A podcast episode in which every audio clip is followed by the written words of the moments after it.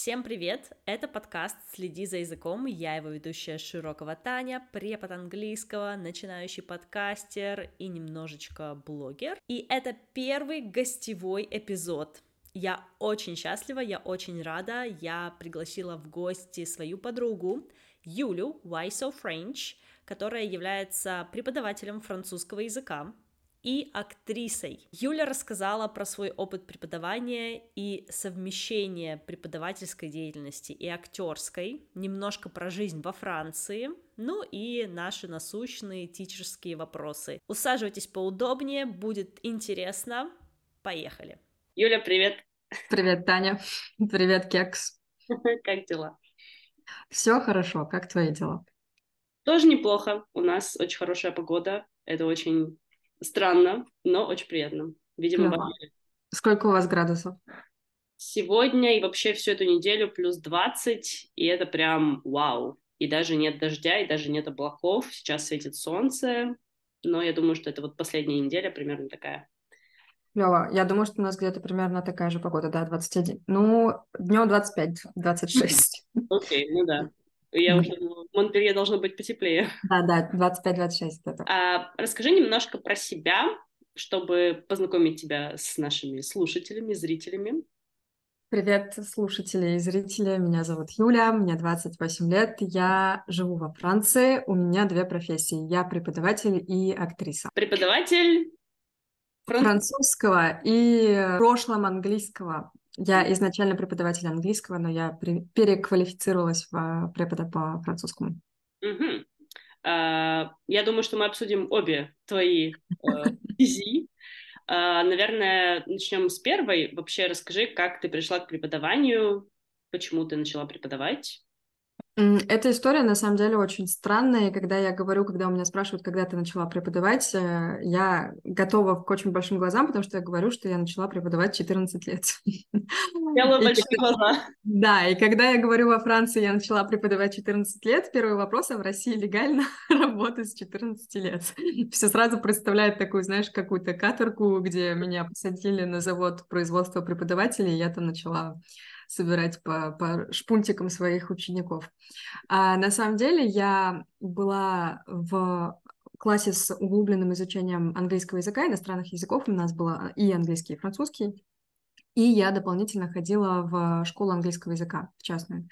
И моя мама решила, что я не умею управлять финансами, и она решила, что это будет такой классный жизненный урок, и она предложила мне взять а, в ученики как репетитор а, наших соседей, соседних мальчиков, там, которые были младше меня, они были в начальной школе. И я начала преподавать, мой урок э, стоил 50 рублей, и я так и не научилась финансовой грамотности. Потому что, в общем, история была в том, что, по-моему, мне подарили деньги, и я все эти деньги потратила на сникерсы или что-то в этом духе, и мама решила, что надо преподать урок. Вот. Но я, в принципе, также и продолжаю тратить все свои деньги на сникерсы. Так что ни к чему хорошему меня это не научило, но опыт э, получается уже очень-очень долгий. 14, 14 лет. О боже. Только живут вообще. Ну, нет, подожди, не можно 14. А, 14 получается. 28 минус 14. Ужас. Вау. Как это вообще было? Я просто не представляю себе, 14-летний подросток приходит э, к соседям, и что-то Слушай, с ним... я уже тогда поняла фишку, что ходить к самой, к ученикам, это не очень хорошая идея. Я была такой репетитор барыга 14 лет, ко мне приходили ученики. Mm-hmm. А, ничего, кроме Голицынского, я, конечно же, в то время не знала, поэтому все они да, у меня был Голицынский, да-да-да. Uh, Голицынский, я помню, что я просто... Э, вот, у меня был стол рабочий, я сидела там слева, и мой ученик сидел справа, и я просто такая, типа, боже мой, как я хочу спать. и мы вот долбили за 50 рублей этого несчастного Голицынского. Боже. Бедные травмированные дети. Теперь те рилсы, которые обычно понимают преподы, твои ученики тоже такие, да. Да-да, у меня была такая, была у меня такая училка, ей было 14. Я думаю, что для них я все-таки была взрослее, ну, в их голове. Я не думаю, что они понимали, что их э, обучает 14-летний подросток. А ты не пробовала с ними связываться вот уже сейчас? Нет, нет, я боюсь, это знаешь, как эм, призрак э, прошлых лет. Нет, вообще, вообще очень боюсь э, представить, что, что они об этом всем думают. Но я думаю, что я была хорошим преподом до, для вот того, для того периода моей жизни. Ну, блин, для 14 лет просто с нуля, с ничего. Да, я не знаю, видимо, какие-то, ну, по такому, по, по ощущению, по тому, как работали со мной в английской школе и с репетитором я до этого работала, то есть, видимо, какими-то такими на ощупь я, я шла. Угу, это очень интересно. И как тогда в твоей жизни появился французский?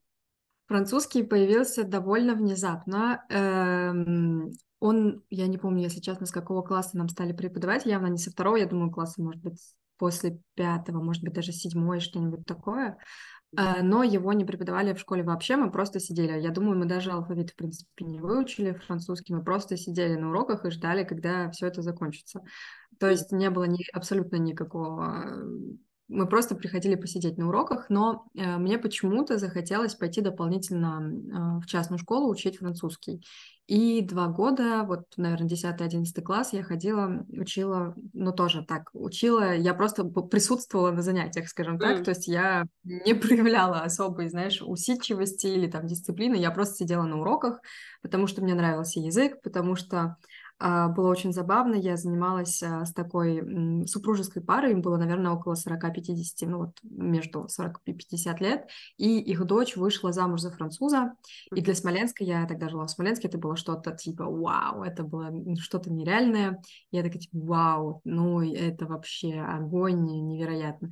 Вот, и как-то я просто там два года болталась, ну, может быть, какие-то основы основ я там, может быть, два глагола основных avoir être я как-то еще запомнила, и то сомневаюсь.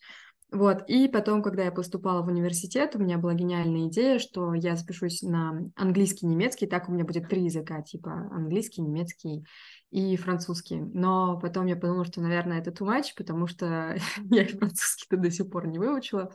И я пошла на кафедру французского, и я ни разу не пожалела, потому что у нас в Смоленске, в Смоленском государственном университете очень сильная французская кафедра. Все практически mm. преподаватели э, были на стажировках во Франции, регулярно туда ездят. То есть это был потрясающий выбор, у меня была классная группа, то есть я не пожалела вообще.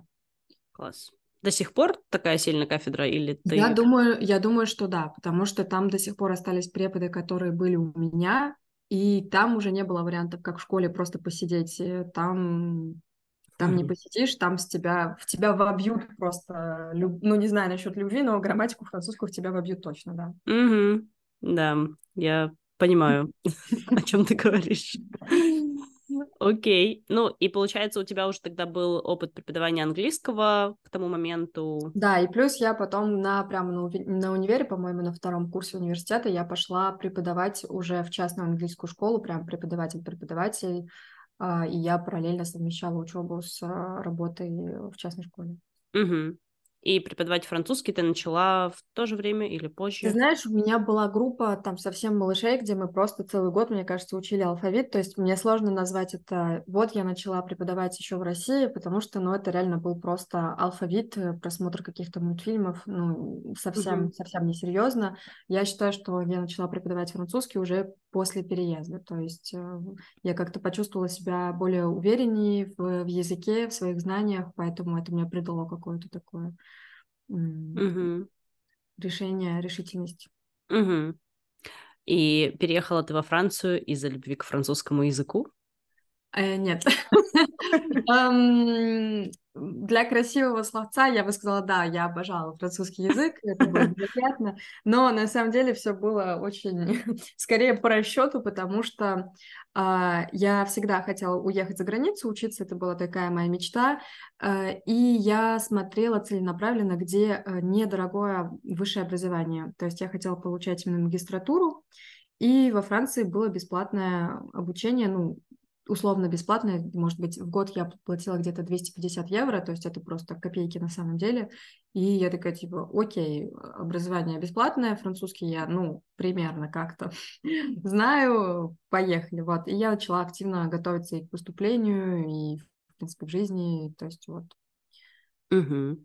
Такой... А магистратура у тебя была связана с языком? Да, магистратура у меня была связана с языком. Во Франции очень есть интересно, это то, что меня тоже привлекло. Есть, а, когда в России ты учишь язык, ну, именно уже в в плане образования высшего, то ты просто учишь язык, и потом ты просто работаешь с языком. Ну, по крайней мере, так считается схематично. Во Франции есть такая штука, как langue étrangère appliquée, это прикладные иностранные языки. То есть это язык плюс, плюс а, там экономика, плюс управление, mm. плюс менеджмент. И я такая, типа, вау, круто, это именно то, что я хочу. Я еще подавалась на переводчика. Изначально меня взяли на кафедру перевода. Я очень не хотела, потому что я поняла еще в Смоленском вузе, что это абсолютно не то, чем я бы хотела заниматься. И я была в списке ожидания вот на именно эту прикладную лингвистику, и меня в итоге на нее взяли, и я была безумно счастлива. Это действительно было очень интересно. Угу чем у вас она прикладывалась? Она прикладывалась вот как раз вот этим вот набором, экономикой, mm. управлением менеджментом, mm-hmm. переговорами. У меня еще, в принципе, сама кафедра называлась «Переговоры по международным проектам». То есть mm. мы изучали body language, э, как вообще, что значит переговоры, например, в сфере корпоративной, как там, я ну, условно говорю, как нужно поставить стол, как своего собеседника нужно расположить, а, на что это может повлиять, какие невербальные жесты на что влияют. Это было очень интересно, потому что я, в принципе, интересуюсь там психологией, я такая, вау, вот это круто, это, это действительно было очень интересно. Угу. Прикладываешь ли ты эти знания в жизни сейчас? Um, ты знаешь, скорее неосознанно, мне кажется, то есть я явно не такая, М, он почесал ухо, или чтобы расположить его к себе, мне нужно его рядом с тобой. Скорее это какие-то моменты неосознанные, когда скорее я куда-то прихожу, и я вижу, окей, меня посадили прямо в конец стола, явно сейчас какой-то какой напряг, как я могу это исправить? То есть, ну, какие-то моменты, или находить компромиссы в речи, там условно, мне кажется, это уже отработалось чисто автоматически, когда я знаю, что у меня есть какая-то проблема, мне ее нужно решить в коллективе, например. Я всегда начну с чего-то хорошего. То же самое с учениками. Я всегда начну с чего-то хоро- хорошего. Окей, ты вот здесь молодец, вот это вот просто прекрасно, меня вообще это поразило и так далее. Но, то есть сначала сказать, что хорошо, потом uh-huh. разбор полетов. То есть, скорее, уже как-то неосознанно, но, может быть, есть какие-то вещи на автомате, которые рождаются. Вот, но это очень интересная тема. Угу, да, особенно если ты работаешь с людьми, это прям... Абсолютно, да. Очень, очень, очень чувствуется, даже когда я всегда работаю онлайн, все равно ты видишь человек, он вообще где, он, как он расположен, э, волнуется он, не волнуется, как его, нужно ли его успокаивать, не нужно, нужно наоборот от него отстать, это интересно. Угу. Класс, мы разобрались с преподаванием. Как в твоей жизни появился театр? Театр в моей жизни тоже появился случайно. А, это очень забавная тоже история. Я была на первом курсе университета еще в Смоленске, вот на бакалавриате, и я тогда встречалась с мальчиком, и он захотел попробовать актерский курс, и я пошла с ним заодно, типа, ну, давай я тоже посмотрю, что там такое. В итоге я осталась очень надолго, а он ушел, наверное, в течение года, он такой, типа, это не, не мое, вот. И ага. э, как он шутит до сих пор, он такой, типа, вот я тебя привел, театр нас, типа, и развел. Вот, ну, возможно. Селявит. Селявит, да. Да, то есть театр появился довольно случайно. Но до сих пор но до сих пор, до сих пор, и, мне кажется, предпосылки к нему были всегда. Я всегда любила какие-то творческие вещи, я всегда занималась вокалом, танцами, то есть э, мне надо было просто вот туда попасть, э, и все. Дальше уже все понеслось само собой. Класс. А, насколько я помню, у тебя есть еще какое-то образование в театральной среде, сфере. Да, у меня, когда я приехала во Францию, когда я поступила на магистратуру языковую, я решила, что все, я заканчиваю эти глупости, я серьезная дама, я занимаюсь языком, и я буду работать в офисе, как все нормальные люди. Меня хватило ровно на год. Вау! Потом, да, да, я продержалась год, это был очень тяжелый год, и я поняла, что, м, наверное, все-таки я не могу делать так, как делают нормальные люди, и я поступила в консерваторию здесь же, в Монпелье, в городе, в котором я живу. Это называется класс препаратуар. Грубо говоря, мне сложно назвать это подготовительным двумя подготовительными годами. Для нас это все равно, когда ты говоришь, что я закон, закончила класс препа, все о, типа, ну еще и в консерватории. Вот, в принципе, для меня слово консерватория в России, она всегда ассоциировалась с музыкой. Да. Эм, вот, но во Франции это не так, там можно найти много чего, там много нужно найти танцы, mm. действительно музык, музыкальное образование и в том числе театральное, актерское. Вот, и параллельно своей магистратуре я еще училась в консерватории вот на актерское мастерство. Угу. Я его, слава богу, закончила. Но ты продолжаешь э, актерскую да, деятельность? Я продолжаю. Я здесь э, со своими друзьями, с которыми мы сформировались вот именно в класс препа в консерватории, мы сделали свою театральную труппу, которая называется «Квазар». И мы продолжаем вместе работать. Э, у меня есть какие-то небольшие съемки. Я получила статус артиста, к которому я очень долго шла. Это такой своеобразный э, статус во Франции, называется «Статью d'intermittent», «Intermittent du spectacle». Это такая штука для творческих людей, которые можно, если я буду упрощать, я назову это пособием по безработице, потому что наша работа, она очень странная. а, то есть может быть, что у тебя ты работаешь там вообще без выходных ночью и так далее в каких-то ужасных условиях, а может быть, что ты просто неделю такой типа, боже, чем бы мне заняться? Uh-huh. И из-за того, что это нерегулярно, во Франции создан вот такой вот э, своеобразный статус, благодаря которому мы, в принципе, можем выживать. Его получить довольно сложно, потому что нужно наработать определенное количество часов, и это очень тоже не, нестабильно. Заработаешь ты эти часы, не заработаешь. Ну вот в прошлом году мне удалось получить, пока, по крайней мере, на год я могу быть, ну, спокойно. Ура! Тут должны быть овации. Да, спасибо. Но вот уже три месяца у меня не было ни одной съемки, я начинаю, начинаю немножечко переживать. Ну, это просто перерыв, это отдых. Да, будем надеяться, что это так. Окей. Слушай, ну это наверное, очень разные такие две сферы, преподавание и актерское мастерство, но это все равно что-то про перформанс некий, потому что преподавание, да. наверное, это тоже такой перформанс для более узкой аудитории. Возможно, мне кажется, все еще зависит очень от личности преподавателя, но мне кажется, да, со мной это такой небольшой, по крайней Я себя пытаюсь, конечно, сдерживать на уроках, я очень такая, типа, серьезная, но да, периодически меня все-таки заносит в перформанс, там, шуточки какие-то да, такое есть. Ну, мне кажется, это, наоборот, очень классно. Не сидеть, не строить серьезную мину. Сюда. Ну, да, мне кажется, смотря что ты ищешь преподавателей, какие у тебя там цели и так далее, да. Ну да. Плюс э, помогает ли тебе это, кстати, еще при ведении блога? При ведении блога это очень хороший вопрос, потому что, мне кажется, даже ты у меня как-то спрашивала, типа, Юля, почему ты не снимаешь рилсы? Ты же актриса.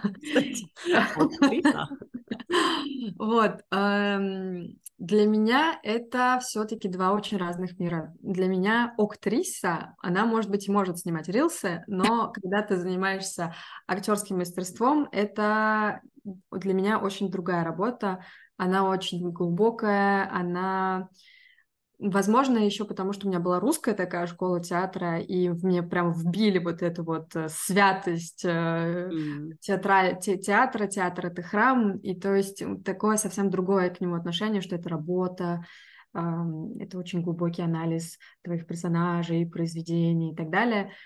То есть для меня это немножко совсем другое, и если в плане ведения блога, то есть бывает, что, окей, да, мне не хочется, или у меня плохое настроение, или там я стесняюсь, я такая, алло, ты можешь это сыграть, и все, и ты, ты действительно это играешь, ты, ты сделал то, что тебе нужно, пошел дальше. Но мне кажется, все-таки я довольно интровертный человек, и если на сцене я могу там чего, чего, чего-нибудь выдать, то потом я приду за кулисы такая, все, всем пока, меня никто не трогает, никто не знаете меня, и, пожалуйста, вообще со мной не разговаривайте. Mm-hmm. То есть в блоге я скорее, не знаю, есть моменты, где я могу что-то проявить, но я все-таки довольно интровертный человек, и я сейчас вот заметила, у меня практически нулевая вообще активность в блоге, только mm-hmm. по делам. Ребята, у меня есть киноклуб, ребята, у меня есть набор, ребята, у меня есть курс. Вот, наверное, надо тоже что-то там подковырять, но... Mm-hmm ну, блин, когда ты говоришь про интровертность и про то, что после выступления хочется спрятаться, ты же отдаешь очень большое количество энергии в любом да, 100%. случае. 100%. И блог mm тоже забирает энергию, поэтому... Mm-mm. Да. Но как насчет преподавания? Помогает ли тебе твой театральный опыт в преподавании, в общении с учениками? В общении сто процентов, да. Мне кажется, что вот какая-то вот эта такая театральная черта, она очень помогает э, расположить к себе людей, потому что в театре, когда ты работаешь над персонажем, и, и грубо говоря, условно тебе достается плохой герой, и э, ты его должен полюбить в любом случае. То есть mm. ты должен найти то, что тебе в нем нравится. То же самое, когда ты работаешь с партнерами, ты должен любить своего партнера, даже если в жизни тебе хочется его стукнуть, и вообще ты, ты просто думаешь, боже, я бы никогда в жизни к этому человеку не подошел, пусть он со мной не разговаривает. А на сцене тебе его нужно любить, целовать, обнимать или леять. И в театре мы действительно учимся искренне находить то, что тебе нравится в твоем партнере, искренне понимать, что грубо говоря, плохих людей нет. Есть там история его жизни, есть там воспитание, там условно генетика, там что-то еще. И мне кажется, в работе с учениками мне это помогает, потому что изначально, когда ко мне приходит, например, на пробное занятие, я открыта к этому человеку со всеми его прибамбасами. Есть прибамбасы, которые я такая типа, М, мне это не подходит, мы с тобой работать не будем, и это нормально, но все равно с самого начала я всегда открыта и готова принять, ну, любого там с любыми закидонами, но mm-hmm. есть какие-то вещи, которые я уже научилась для себя не принимать. Но изначально мои двери открыты, вот я готова подцепить, я там, ой, я там зажата, я стесняюсь, а я наоборот, я очень много разговариваю, да прекрасно, я вообще, сейчас мы с тобой разберемся, чего мы с тобой можем придумать. Угу. Да, это да. очень здорово. Очень интересная мысль про то, что сразу воспринимать людей так, как будто бы, ну, вот они э, люди без их каких-то проблем, без их э, косяков. Да.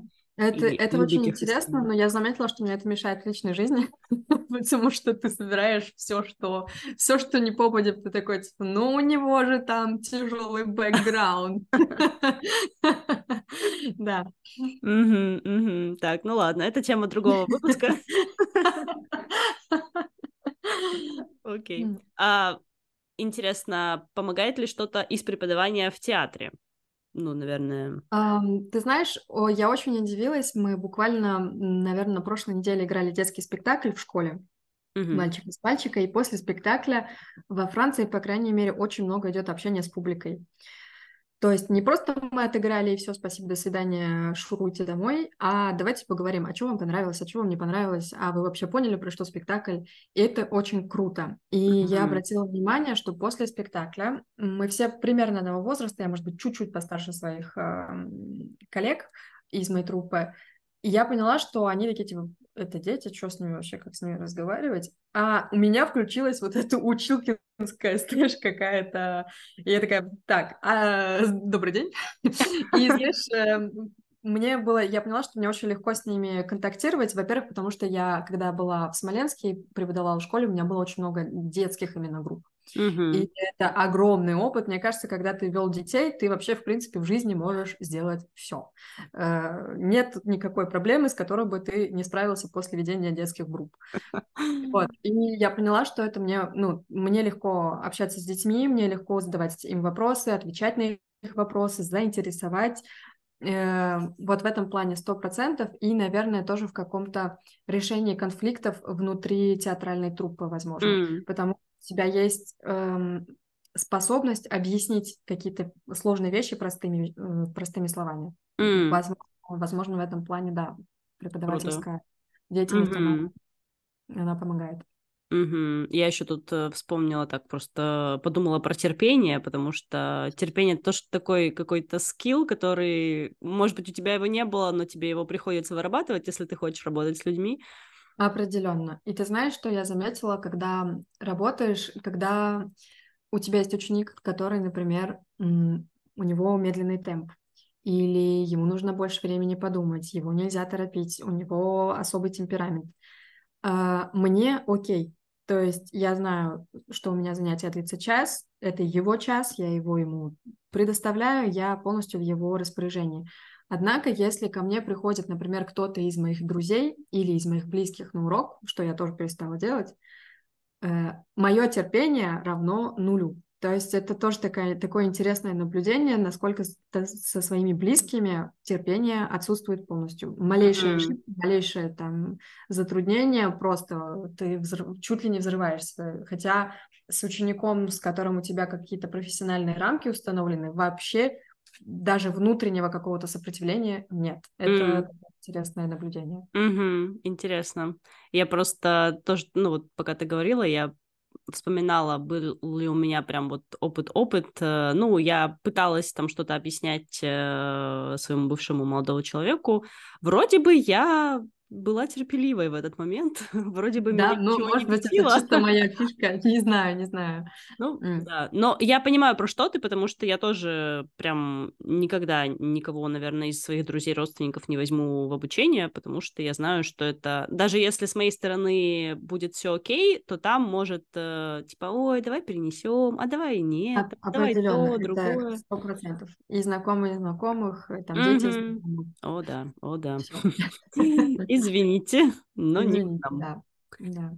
А есть ли какие-то актерские фишки или приемы или техники? Наверное, здесь мне особенно интересно про эм, само говорение, может быть, что-то связанное с дикцией, что-то связанное с каким-то раскрепощением, может быть, с преодолением каких-то зажимов, тоже связанное, что ты используешь на уроках. Это очень интересный вопрос, потому что есть много актерских тренингов, которые, я считаю, могут быть просто супер-мега классными для работы с языком. Но э, когда я работала с детьми, я использовала очень много фишек, и это было прекрасно. Mm-hmm. Мы играли со всеми речевыми тренировками, зарядками, дети были в восторге, это было прекрасно. Я, у меня было ощущение, что я просто в театре, просто с, с младшей группой и просто на английском. Mm-hmm. А, а взрослыми это намного сложнее, потому что когда ты взрослеешь, у тебя появляется очень много зажимов, именно скорее психологических, потому что почему тратить на это время, почему я здесь взрослый человек буду кривляться, использовать зеркало и вообще шипеть, свистеть. И... То есть э, взрослым часто кажется, что это потеря времени, либо что они зажимаются настолько, они стесняются, что ты понимаешь, что ты скорее наносишь ущерб, чем, чем помощь. Поэтому со взрослыми я скорее убрала вообще mm. а, эти вот все речевые разминки или какие-то тренинги, скорее нет. Что помогает, это скорее, мне кажется, отношение вот такое вот чисто партнерское, как на сцене. Я тебе доверяю, ты мне доверяешь, э, доверься мне, я тебя сейчас проведу, я тебе помогу, я рядом, э, ты можешь на меня положиться, можешь на меня опереться. Скорее вот в этом плане, но именно вот каких-то актерских техник, мне кажется, что я не, не использую. Угу. Может быть, что-то связанное с приобретением а, чистого произношения, например. Или, ну, если у тебя приходят ученики с такими запросами. Ты знаешь, это очень классный момент. Я сейчас э, работаю над э, такой штукой, которая называется документальный театр. А, и я разговаривала со своим другом, актером, э, режиссером, и он такой, слушай, есть такая классная актерская техника, я тебе сейчас расскажу, а, называется шедвинг. Очень круто для актеров, особенно для, для документального театра. Просто я такая, это лингвистическая техника. Вот, я сейчас тебе расскажу. Короче, когда я была в Смоленске, у меня были уроки синхронного перевода, и мы занимались шедвингом. То есть, знаешь, как иногда в театре ты можешь найти штуки, которые ты используешь в лингвистике, и люди в театре, mm-hmm. это театральная штука, и мы гении вообще, там, типа, смотри, что мы придумали. Ты такой, типа, окей. И, например, я еще к своей театральной деятельности, я хожу к логопеду, uh-huh. чтобы избавиться от акцента, я очень много работаю над речью, но, соответственно, я вижу, насколько это мне помогает в работе с учениками. Я такая, о, слушай, я такую штуку тебе сейчас скажу, mm-hmm. это мне сказал мой логопед, mm-hmm. я сейчас на ту же тему поработаю. То есть, да, то есть насколько иногда бывают переплетены вообще разные mm-hmm. Сферы жизни. Угу. Ну, кстати, да. Тебе, например, танцы помогают э, в преподавании? Вау, я была не готова к этому вопросу. Слушай, наверное, мне танцы больше помогают эм, вообще, когда я пошла на танцы и начала больше работать со своим телом, я как-то параллельно работала и с головой в том плане, что я стала открыть, более открытой, и как-то начала интересоваться абсолютно разными сферами нашей жизни. И, наверное, это просто такой результат, что я могу с учениками обсудить абсолютно все. Ну, то есть э, абсолютно у меня нет запретных тем, а, мы mm-hmm. можем говорить про все, что угодно. Иногда, мне кажется, они удивляются этому, но если есть такой запрос, да, пожалуйста. И ну да, танцы это просто вообще про какое-то ощущение себя, наверное, в театре mm-hmm. тоже есть такой момент.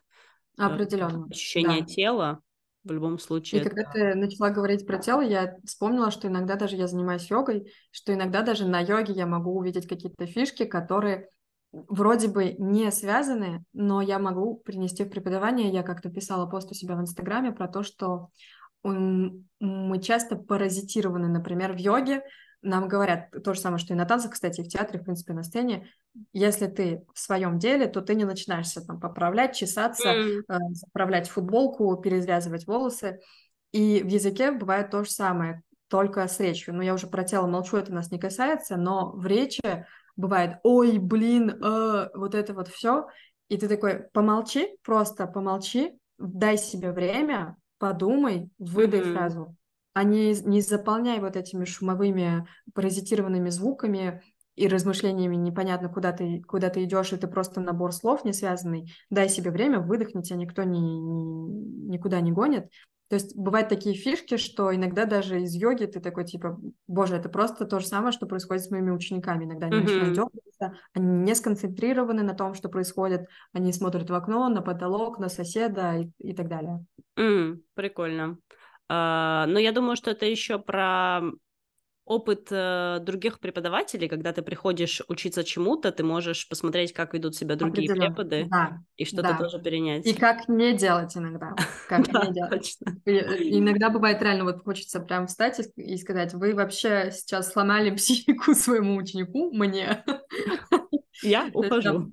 Да, бывают моменты, где ты такой, типа, вот, наверное, так делать не надо. Надо себе mm-hmm. заметку и обратить внимание. Интересно, а я так делаю, а я так говорю. Угу, да. В общем, учиться всегда полезно. Сто процентов. Даже если тебя ничему не научат, но ты чему-нибудь да научишься в любом случае. Да, да. Немножко ранее упомянула киноклуб. А, mm Расскажи про что, что это такое, что это за формат, а, почему именно киноклуб. Угу. Это очень интересный вопрос. Мне кажется, он еще отправляет, делает такую отсылку к связи моих двух вот этих вот профессий, которые вроде бы никак не связать. О да, о да. Потому что раньше у меня был вообще план в голове сделать курс э, французского с элементами актерского мастерства, но оно так у меня запылилось и, и угу. не, не родилось. Но вот. было бы здорово.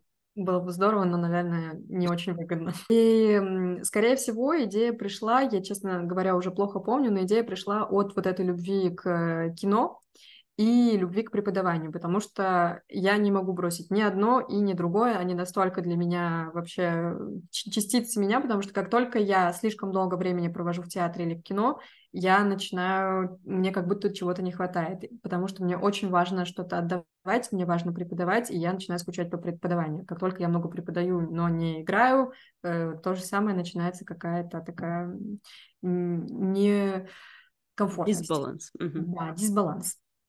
И вот это вот из любви к кино и преподаванию родился киноклуб. Мне было интересно сделать такой формат, который э, я попыталась проанализировать, что вообще самое важное, чего не хватает э, людям, которые изучают французский язык. Это говорение, это понимание речи носителей и какая-то актуальная лексика. Я еще подумала, блин, а круто было бы каждый месяц э, смотреть французский фильм, потому что это еще классно работает на общее развитие вообще супер. И у меня была еще такая довольно эгоистичная цель. А, я плохо знала французский кинематограф, но я работаю во Франции во французском кинематографе. Серьезно? Это гениально. А, я таким образом буду не лениться сто процентов, я буду раз в месяц смотреть французский фильм, соответственно, а, я буду знать какого-то нового французского режиссера, б, я буду знать французских актеров, даже если фильм, например, не совсем мой.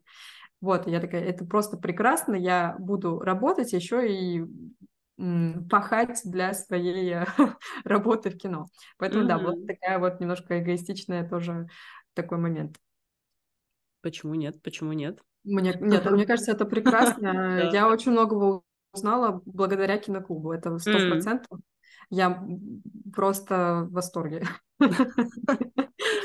Я, кстати, удивлена. Я удивлена, что ты не была знакома с французским кинематографом до этого. Я думала... А, ну, то есть, знаешь, я, конечно, знала какие-то гранд классик, но э, спроси, вот у меня в России моя режиссер, она к ней нельзя было зайти на сцену, если ты на проходе не назовешь 10 художников, 10 писателей, 10 э, там, композиторов, 10 режиссеров. Во Францию я приехала, все таки мы тебя берем такой, какая ты есть, ничего страшного. Научишься. Я преувеличиваю, да, научишься. И нет такой, знаешь, дисциплины, где тебя пинают. Здесь, ну, не хочешь, мы за тобой бегать не будем. В, России за тебя еще добегут, э, пнут и заставят выучить. Это было, конечно, прекрасно. вот, а здесь у меня есть такая возможность каждый месяц узнавать что-то новое, даже если бы мне было лень то для работы тут вариантов нет, придется, придется смотреть, придется искать, смотреть, mm-hmm. читать. Mm-hmm. Но мне кажется, это вообще просто что-то на сто процентов твое, как раз-таки потому, что у тебя есть опыт актерский, э, ты преподаешь язык, то есть ты можешь э, эм, все это совместить и как это совместить, вот смотреть фильмы на французском. Абсолютно. И плюс еще, знаешь, со временем, э, с опытом приходят какие-то знакомства в киноиндустрии, и у меня есть там, знаешь, какие-то уже задумки. А, у меня есть э, друг режиссер, который выпустил свою первую э, полный метр. Было бы классно его посмотреть в киноклубе. Mm-hmm. Я могу пригласить самого режиссера. Ну, то есть какие-то уже, знаешь, такие моменты, или где ты сам лично встречался с актерами, ты знаешь этих актеров, и ты можешь про них говорить, да он там в жизни вот такой и такой. Ну, это, мне кажется, добавляет какую-то такую перчинку, где ты понимаешь, что твой препод, он, в принципе, вот чувака, про которого мы сейчас обсуждаем в киноклубе, он с ним там ужинал. Да, да. Какие-то такие моменты, мне кажется, это довольно интересно и необычно, потому что, ну, ну, вряд, не знаю, ну, наверняка такие есть, но это, мне кажется, довольно редко, что там mm-hmm. где-то актерит, и еще такой, типа, я вам сейчас расскажу про него сплетню свежую. Mm-hmm. Да, ну, вот. не знаю, насколько это распространено. Да, ну, я думаю, наверняка где-то в параллельной вселенной такой человек еще есть. Но это довольно необычно, да, мне кажется. Окей. А расскажи про сам клуб. Э, я уже в предыдущем своем эпизоде делилась тем, что я, в принципе, давненько в этом клубе состою, поэтому это уже не секрет, э, реклама, но что поделать. А, а, потому что мне действительно формат очень нравится. Расскажи подробнее, что мы там делаем. Итак, что мы там делаем? А, киноклуб — это такое сообщество любителей французского языка и не очень любителей, но которые хотели бы залюбить французский язык. Потому что, мне кажется, мы все-таки своей какой-то любовью, вот такой, знаешь, партнерской, любить партнера не за что, а вот просто потому, что он есть и потому, что он пришел в клуб, а, помогаем увидят, что, может быть, французский не такой страшный, что, может быть, на французском можно вообще делиться своими проблемами о том, что меня бросил парень, уволил начальник, и вообще жизнь не очень светлая в розовых тонах в данный момент. А, то есть это такое сообщество, которое тебя окутывает просто заботой, и мне кажется, именно вот эта атмосфера, она и дает желание и возможность говорить на этом языке, потому что ты чувствуешь себя в безопасности, как просто в кресле у психолога, где тебе еще налили чайку и сказали, вообще не переживай, мы здесь все такие. Э, если говорить более конкретно, то киноклуб — это чат в Телеграме, это как раз вот эта вот э, атмосфера любви, заботы и всего прочего. Это упражнения на интерактивной платформе AdVibe. А, упражнения я готовлю каждый месяц э, к фильму, то есть каждый месяц мы смотрим новый фильм французский, э, доступ к фильму я предоставляю, и упражнения, они помогают понять какие-то моменты, которые были сло, э, сложноваты при просмотре, либо где есть интересная вкусная лексика, либо где есть интересная вкусная грамматика, и мне хотелось бы обратить ваше внимание именно на этот момент, либо из-за того, что я живу во Франции, я знаю, что это классная отсылка историческая, культурная и так далее. Я хочу, чтобы вы заметили э, именно этот момент, чтобы потом, когда вы приехали во Францию, вам выдали шутку, вы такие, ха-ха, да, я знаю, это люди не э, вообще легкотня. То есть э, вот этот момент. И последний — это два созвона в Zoom. У нас есть носитель, который нас сопровождает, это носитель француз, э, по крайней мере, в, сентябре и в августе это наш носитель Седрик, это преподаватель французского языка. А для чего он служит в чате? Он отвечает на все вопросы касательно французского языка, Франции, истории, а, орфографии, грамматики и так далее. И также он проводит э, финальный созвон, то есть вы полностью автономны, вы работаете с носителем в группе, обсуждаете фильм. Вот. И первый звонок — это звонок со мной, с преподавателем, где я тоже помогаю вам разобраться с какими-то моментами в фильме, мы смеемся, обсуждаем фильм, делаем гипотезы. Вот. Угу. Класс.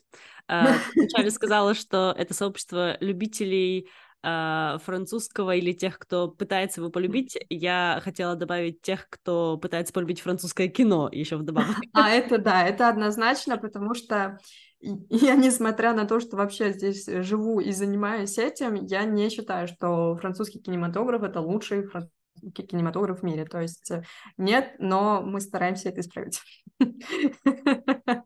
Да, indeed, indeed. Блин, на самом деле, я, когда пришла вообще в самом начале, ну, мне понравилась идея того, что можно посмотреть фильм в оригинале, потому что, ну, когда это было, года два назад уже, наверное. Да, да два года назад. Угу. Уже два года существует киноклуб. Вау. Да, у нас там больше, я обратила внимание, больше 20 фильмов. Я такая, боже мой, сколько работ. Сколько... Окей. Сколько а, сколько раз слов а, Блин, там есть несколько слов, которые повторяются просто из э, Определенно, сто процентов. И э, самое интересное, что я не могу их убрать, потому что есть же новенькие, которые mm-hmm. добавляются. Я думаю, я прям каждый раз о вас думаю, думаю, боже, они, наверное, надеюсь, они выучили это слово, потому что оно уже невозможно. Да-да-да-да-да, это точно. А, я заинтересовалась именно самой идеей того, что можно посмотреть что-то в оригинале, потому что два года назад я только-только начинала что-то смотреть, и мне было довольно сложно воспринимать на слух. И в целом вот это общение в чате тоже очень сильно люблю. И я вообще ничего не знала про французское кино. Ну, типа, я смотрела только, наверное, Астерикс и Обеликс, Такси. И это, вот... это уже классика. Да. И когда мы начали смотреть какие-то фильмы режиссеров, которых я вообще никогда не слышала, их таких имен, и фильмы, mm-hmm. какую-то французскую классику, «Абуду суфль, моя боль» до сих пор. Вот, а, кстати, мне интересно, ты сказала про такси и Астерикс и Обеликс. Поменялось ли твое видение этих фильмов? Потому что мы все детство, мне кажется, смотрели эти фильмы по ТНТ. Mm-hmm. Что-то поменялось, когда ты посмотрел этот фильм в оригинале, еще, может быть, проговорила, поговорила, узнала какие-то, может быть, фишки там и так далее. Мне кажется, я просто еще сильнее их полюбила, потому mm. что, ну, я и так очень сильно была, наверное, влюблена в этих э, персонажей как раз-таки, да, потому что все детство мы их смотрели, и ты там уже практически все шутки выучил наизусть, а тут ты еще слышишь э, голоса самих актеров, их актерскую игру, да, особенно в Астерикс и Обеликс мне прям очень понравилось. Вот. И, в принципе, да, ты узнаешь э, что-то интересное про саму страну, да, какие-то вот эти культурологические штуки. Это тоже неочевидный бонус, скажем так. Да, сто процентов. И мне кажется, когда ты приедешь в следующий раз во Францию, кто-нибудь скажет шутку про нумеро бис, э, ты такая, М, я, я понимаю, о чем ты. О да, о да, это точно, это точно. Класс. А есть ли у тебя какие-то планы на ближайшее будущее, связанные с преподаванием, с актерством? Поделись. Да, э, в плане преподавания у меня сейчас есть курс для новичков, для тех, кто хочет прямо основать, освоить такую базу-базу А1.1, и я прям активно хочу взяться за 1.2. То есть добить вот этот уровень А1, а, отправить его на продажу, это прям моя такая цель номер один. Конечно же, продолжать а, и желать процветания киноклубу. Может быть, когда-нибудь доделать, потому что я начала курс, мне кажется, полгода назад по сериалу «10%», который прекрасен, офигенный сериал, Э, я сделала, мне кажется, три эпизода, и дальше я просто выдохла, выдохлась. Э, было бы круто его закончить. Но, если честно, пока я себя не напрягаю с этим, потому что пока он меня не так сильно вдохновляет, как вот курс А1.2 и киноклуб. А, это в плане преподавания.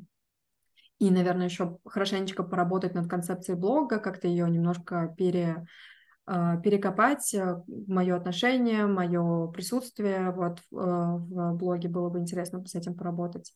А в плане актерского я бы очень хотела начать работу над своим собственным проектом. Я бы очень хотела запустить э, такой, такую штуку. Я бы очень хотела поставить театр документальный, и хотелось бы поработать вот именно с таким видом театра. Хотелось бы поставить спектакль. Я уже начала немножко э, делать мозговой штурм. Вот.